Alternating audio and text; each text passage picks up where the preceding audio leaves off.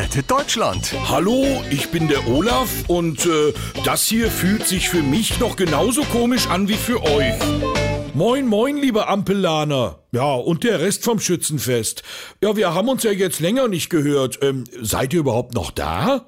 Angela Merkel schreibt. Naja, also ich bin im Ruhestand. Olaf, was ist deine Ausrede?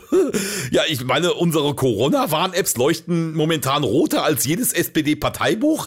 Die Ukraine spielt bald Fortnite mit Russland. Und das Allerschlimmste, Friedrich Merz ist neuer Parteichef der CDU. Und Olaf, von dir hört man nix. Naja, ich wollte mich per Podcast äußern. Äh, Vielleicht hier bei Gemischtes Hack. Aber dann hätte mir Robert Habeck, der alte Berufsvegetarier, endgültig die Freundschaft gekündigt. Äh, verrückte Idee, aber was hältst du denn von so einer ganz klassischen Regierungserklärung? So im Fernsehen? Ach nee, äh, und fürs Fernsehen habe ich ja extra den Lauterbach verpflichtet.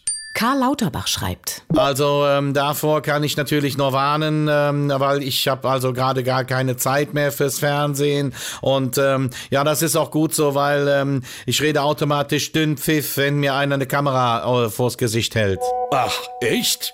Etwa so wie gestern wieder, als du angeboten hast, Joshua Kimmich persönlich zu impfen? Ja, sicher, ist klar. Die FC Bayern Bonzen. Chefarztbehandlung war gestern. Heute gibt's direkt den Gesundheitsminister. Naja, also irgendwie musste ich mir ja jetzt für Samstag auch eine Stadionkarte äh, ergaunern. Also ja, die waren ja alle schon vergriffen. Rettet Deutschland. Die Profis kommen.